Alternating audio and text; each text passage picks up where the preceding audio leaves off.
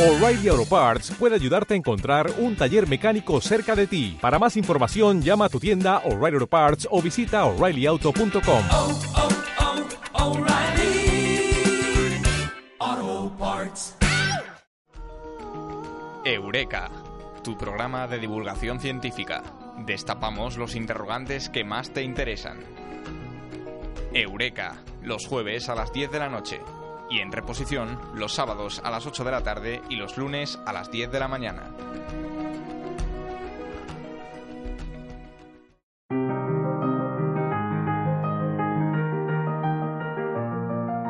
Eureka, recordando a Margarita Salas.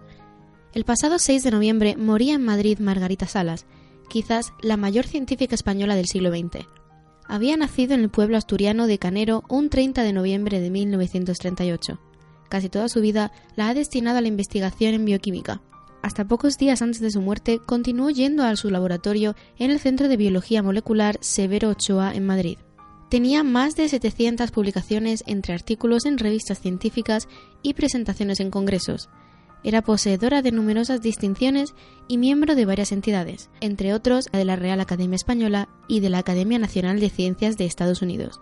Tenía ocho patentes cuyo propietario era el Consejo Superior de Investigaciones Científicas. Durante años, la mitad de los ingresos del Consejo Superior de Investigaciones Científicas procedían de estas patentes. Para hablarnos de ella hoy, contamos con la bióloga Mercedes Hernández, profesora en el Instituto Martínez Uribarri y organizadora, junto con la profesora María Dolores Fidalgo, del concurso de microrelatos científicos Margarita Salas, cuyos ganadores del curso pasado pudieron leerlos en un programa de Eureka.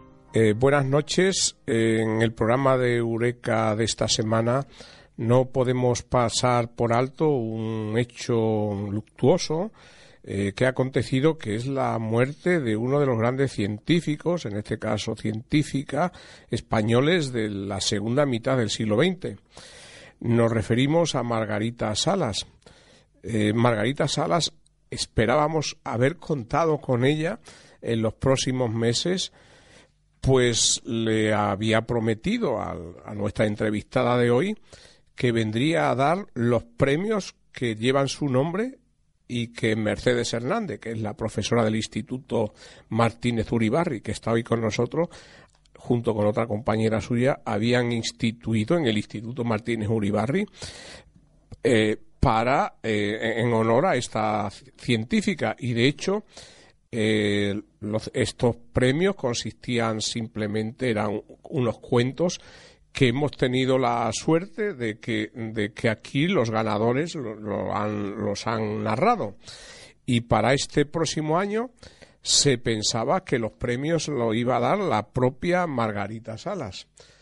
Eh, no va a poder ser así. Bueno, pues eh, Margarita Salas yo creo que muy conocida y sobre todo está siendo desgraciadamente más conocida en los últimos días, pero fue una avanzadilla total a su época. Margarita Salas de formación inicial era química, eh, muy joven, en el año eh, 64 a 60, 1964 a 67 se desplaza a Nueva York, a la Universidad de Nueva York, invitada por Severo Ochoa, y después vuelve a España, donde, donde realiza en el Centro de Biología Molecular, ahora se llama Centro de Biología Molecular Severo Ochoa, una fructífera, fructífera labor. Bueno, pues eh, Mercedes, eh, que una decepción el no poder contar con ella en los premios que habría que dar este año en su nombre, me imagino. Pues sí, la verdad que sí. Buenas noches, Guillermo. Eh, ha sido una enorme decepción y, y, una enorme pena. Yo el otro día cuando supe, lo supe por la televisión que, que había muerto, me llevé un disgusto tremendo porque tuvimos la suerte de conocerla durante el mes de julio, nos recibió en su laboratorio y ya contactamos con ella para la posibilidad de venir a darnos la charla a los alumnos y ella se ofertó, se ofreció eh, sin, sin ningún problema, además eh, con una enorme eh, sencillez y con, con, ganas y con gusto. Los ojos, cuando le hablábamos de nuestros alumnos, eran algo de ver. Nos llevamos una enorme sorpresa, pero sobre todo salimos de allí con esa sensación de haber conocido no solamente a una gran científica, sino a una gran señora, a una persona con que, a quien merecía la pena conocer. Entonces, el conocer su muerte fue un enorme disgusto y una decepción. Y bueno, los alumnos también lo han, lo han pasado mal porque ellos estaban expectantes, era algo tan, tan bonito, tan eh, especial para nuestro centro que ha sido desde luego una, una pena. Bueno, nosotros también nos lo lamentamos porque contábamos que íbamos a estar allí en esa entrega de esos premios. Pero bueno, vamos a hablar de ella. Lo, una cosa es que muere a, a los 80 años y, y, pocos días antes estaba yendo a su laboratorio. Hay una frase suya que dice no concibo la vida sin investigación y desde luego lo demuestra porque es que está yendo hasta el último día y además de forma activa. Eh, vamos a hablar un poco. Margarita Salas dedica su vida, por lo menos en su palabra, en sus palabras, a el bacteriófago Phi 29. Eh, ¿Qué es? Ahora veremos un poco en dónde se deriva esto que es el bacteriógrafo FI29 para que una persona de esta relevancia dedique su vida en gran medida a indagar un bichito tan pequeño. Bueno, los bacteriófagos son una fuente enorme de información desde el punto de vista de la genética molecular, porque son unos microorganismos tan sencillos. Este es un microorganismo de ADN que mm, es un virus, un virus bacteriano, y su enorme simplicidad hace también que sea muy fácil de manipular y eso produce muchos buenos réditos a nivel de investigación y a nivel científico. Este pequeño bichito es la esencia de, por qué es tan importante invertir en investigación de base porque parece mentira que de algo tan poco, tan anodino como un virus que ni siquiera causa enfermedades humanas, es un virus que infecta solo a bacterias, es algo que al ser humano realmente no le afecta para nada. Se pueden sacar réditos tan importantes desde el punto de vista del conocimiento y también incluso desde un punto de vista industrial. Eh, este es uno de, esos momentos en los que la ciencia puede decir al, gobierno, a, los que dan los dineros, mm, daros cuenta de que es necesario esta investigación de base en algo tan pequeñito, tan poco relevante aparentemente y que luego puede, no se sabe nunca por dónde pueden ir las, las investigaciones y los avances. Aquí hemos hablado alguna vez de los fagos y recordemos que son virus que se inyectan en bacterias y las infectan y bueno, y incluso hemos hablado que quizás en el futuro, bueno, de hecho, eh, eh, el otro día veía un documental donde se estaban usando en un país concreto, en una de las antiguas repúblicas soviéticas, se está utilizando como alternativa a los antibióticos, un fago en particular. Y de hecho, es la, ya lo comentamos que se plantea como una de las alternativas a los antibióticos. Pero bueno, no es ese el objeto ahora fundamental, sino que ella, al final, a través de su investigación, su gran logro es de, no sé si sintetizar o, como diríamos la palabra concreta, la el ADN polimerasa.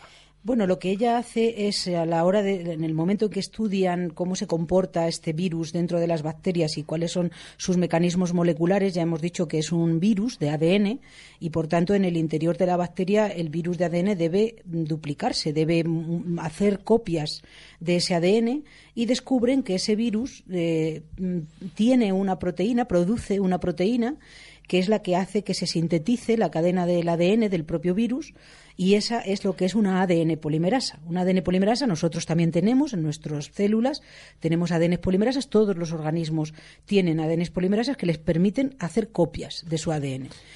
Pero con este, en este caso, cuando descubren esta polimerasa, se dan cuenta de una serie de propiedades de esa proteína que la hace especialmente interesante. Por ejemplo, tiene una capacidad de síntesis, una velocidad de síntesis enorme en ninguna de las polimerasas que hasta entonces se conocían tenía esa velocidad. Y luego, además, a la hora de copiar las moléculas de ADN, es enormemente fiel. No comete casi errores, cosa bastante raro, porque en el caso nuestro y en el de las bacterias, normalmente tienen que trabajar dos o tres polimerasas juntas para que no se, para que no se cometan errores a la hora de copiar. Y este virus, pues, tiene una proteína que es enormemente fiel. Conclusión. Esta proteína puede permitir a- ayudar a- en una técnica que en ese momento se estaba desarrollando, que es la técnica PCR. La PCR, reacción en cadena de la polimerasa, permite hacer muchas copias de una pequeña muestra de ADN. Es eso que hacen en las películas, en el CSI, cuando te toman una muestra de la mejilla o cogen un poquito de sangre del suelo que ha caído y solo con eso ya pueden luego hacer la, la huella dactilar del ADN. Claro, para eso tienen que amplificar, tienen que copiar muchas veces ese ADN para poderlo luego estudiar, porque con esa cantidad pequeña no se puede hacer. Y la polimerasa es la encargada de realizar esas copias. O sea, que de una molécula de ADN eh, consigue hacer múltiples copias idénticas a la inicial, lo suficiente como para que pueda ser ah, manipulada en el laboratorio y analizada. ¿sí? Efectivamente, esa es la técnica. Y bueno, efectivamente, a mí yo cuando lo estabas comentando me estaba recordando eso, las películas de CSI, que, después, pero si es que aquí no hay nada, casi no he visto nada. Y te dicen, no, bueno, pues esto es el ADN de tal persona.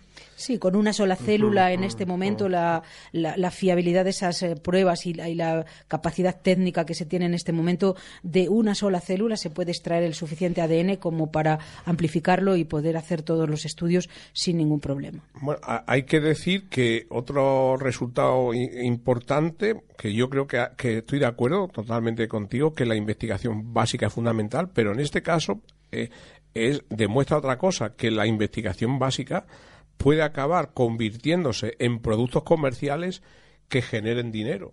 Por supuesto. royalties, y que es, este es el caso. Este es el caso y, de hecho, las investigaciones de Margarita Salas, Margarita Salas es una de las científicas, de los científicos sin género en, en España más rentables para el Consejo Superior de Investigaciones Científicas. Creo, si no recuerdo, que no recuerdo mal, he leído alrededor de los 6 millones de euros la patente pudieron conseguir como cuando los- la empresa que se la compró esta patente la han explotado durante 6, 8 años y esta patente fueron alrededor de unos 6 millones de euros. Creo que posteriormente se ha podido, se ha sido capaz de conseguir algo más. Yo he leído alrededor de unos 9 millones de euros que no han sido para Margarita Salas, lógicamente, porque Margarita Salas era una funcionaria, era una persona que estaba trabajando en el Consejo Superior de Investigaciones Científicas, ella tenía su sueldo y todas sus investigaciones y los réditos de esas investigaciones han ido de nuevo al Consejo Superior de Investigaciones Científicas para eh, dar nuevas ayudas, becas, eh, material y todo lo que se supone que, que la ciencia necesita y que es imprescindible. Lo que sería ideal que la capacidad de autofinanciación de los propios organismos. Durante yo también he comprobado que durante varios años la mitad de los royalties que recibió el, el CSI el Consejo Superior de Investigaciones Científicas venían de esta patente en concreto. Eh, bueno Margarita Salat mm, después ha realizado varias ha sido nombrada mm, tiene muchos nombramientos honoríficos de mucho típico y uno curioso es que llega a ser miembro ahora era de la Real Academia Española de la Lengua Sí, concretamente del sillón I. Ha sido la primera mujer científica en ser académica de la Real Academia de la Lengua. No ha sido el primer científico, porque ha habido otros, pero ella estaba en, calidad también de, científica, puesto que en la Real Academia de la Lengua obviamente no solamente necesitan personas que estén eh, relacionadas con el mundo de la lengua y de la literatura, sino también eh, personas que puedan a su vez dar esa faceta del conocimiento técnico del vocabulario que, pueda ayudar al- a los académicos a, a determinadas acepciones de términos y eso es una labor importante. Y ella era uno de los miembros numerarios de la Real Academia. Sí, cuando ve una la relación de, de lo que era miembro, bueno, este de la Academia de Ciencias de Estados Unidos, de, en fin, de infinidad de organismos, pero el otro día le hacían una entrevista a uno de sus discípulos y hay un premio con el que ella dice que eh, decía este este discípulo que ella siempre lamentó no haberlo recibido y se refería al, al premio Príncipe de Asturias. Curiosamente, la verdad, es siendo ella una asturiana de pro y que además se sentía muy orgullosa de su tierra, teniendo la categoría científica que esta mujer ha tenido a todos los niveles, España nunca le ha reconocido todo el mérito que realmente ella ha tenido. De hecho, era una mujer muy discreta.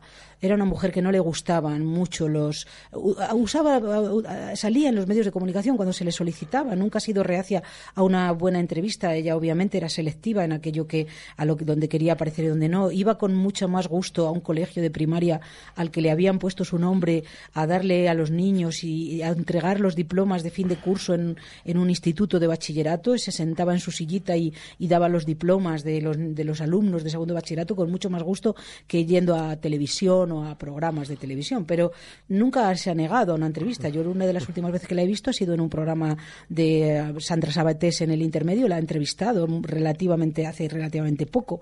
Pero sí es cierto que quizá esa forma de ser suya en la que no ha sido una mujer que, que haya llamado especialmente la atención, eso no es muy propicio para que en este país, que somos tan dados a valorar solo aquello que sale por los medios de comunicación, no le ha facilitado. Y este país tiene una gran deuda con esta mujer, sin ninguna duda.